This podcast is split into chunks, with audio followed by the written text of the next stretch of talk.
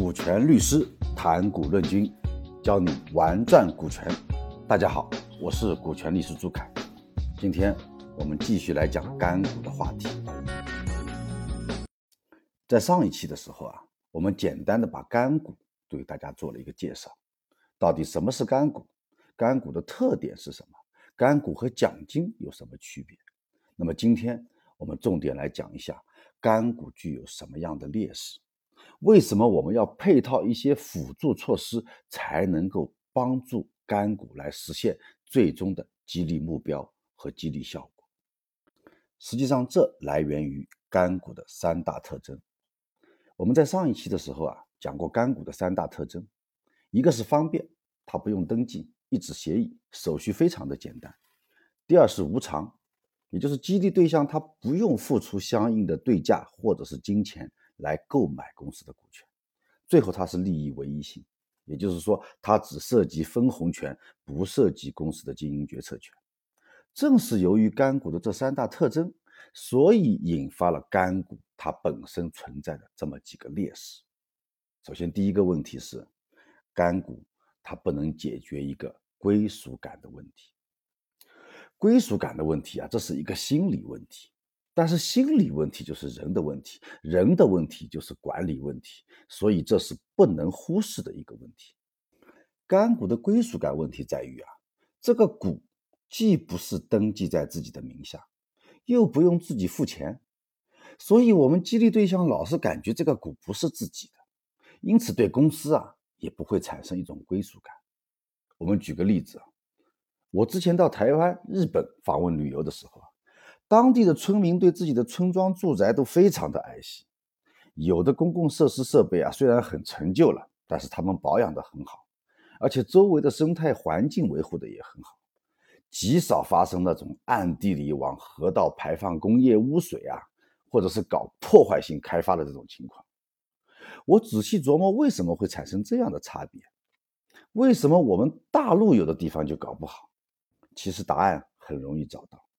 那就是因为啊，那里的土地是私有制的，他们祖祖孙孙住在那里。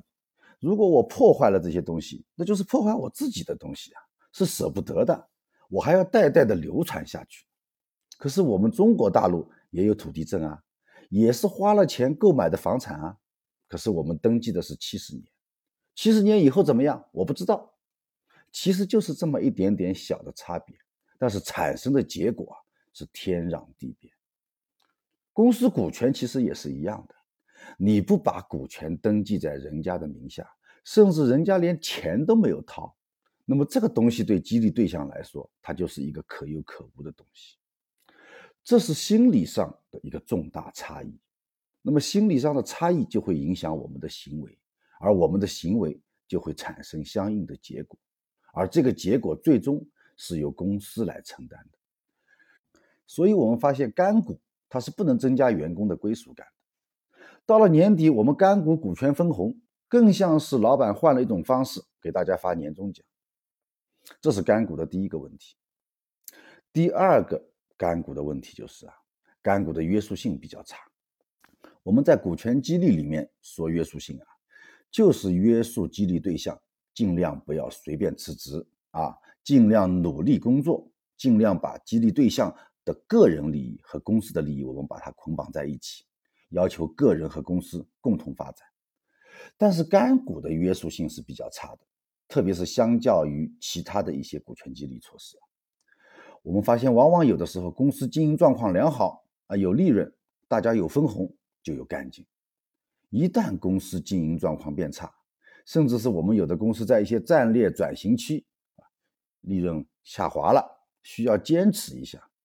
忽然之间，由于没有了分红，不但不能产生激励，反而有的时候还会产生反激励的效果，导致人才流失、资源流失。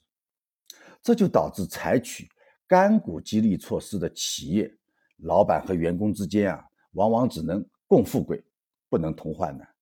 一旦因为各种原因导致公司亏损，那么老板和员工们只能一起跳。不过大家跳的方式是不一样的，员工呢是跳槽，而老板呢？就是跳楼。那么既然如此，干股还要不要做？有没有价值做？我们下次接着跟大家说。感谢你的收听，我们下期再见。